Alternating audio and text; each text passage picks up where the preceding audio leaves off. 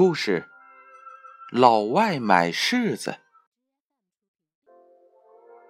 外国的一个摄制组想拍摄一部反映中国农民生活的纪录片，于是他们来到了中国某农村，找到了一位柿农，说要买他一千个柿子，请他把这些柿子从树上摘下来，并演示一下储藏的过程。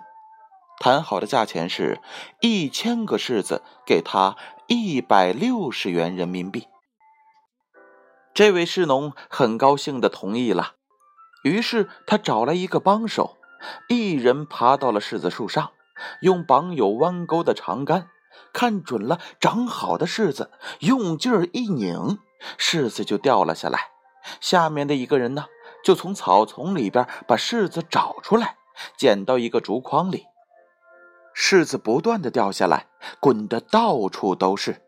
下面的人呢，则手脚飞快的把它们不断的捡到竹筐里，同时还不忘高声大嗓的和树上的人拉着家常。在一边的美国人觉得很有趣，自然全都拍了下来。接着又拍了他们储藏柿子的过程。外国人付了钱，就准备离开了。那位收了钱的士农却一把拉住了他们：“你们咋不拿我的柿子就走？”外国人说：“不好带，也不需要带。他们买这些柿子的目的已经达到了，这些柿子还是请他自己留着吧。”天底下哪有这样的便宜事儿呢？那位士农心里是这样想的，于是他很生气地说。我的柿子很棒的，质量很好的，你们没理由瞧不起他们。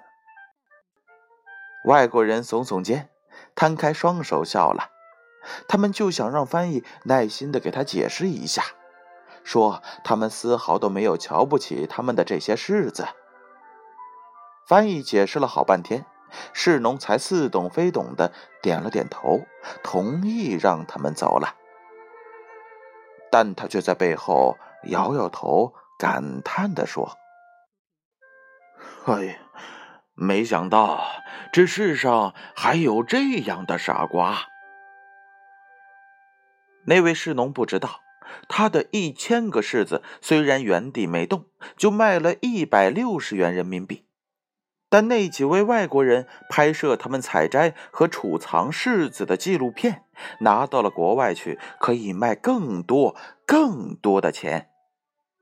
那位士农不知道，在那几个外国人眼里，他的那些柿子并不值钱，值钱的是他们的那种特殊的、有趣的采摘和储藏柿子的生产生活方式。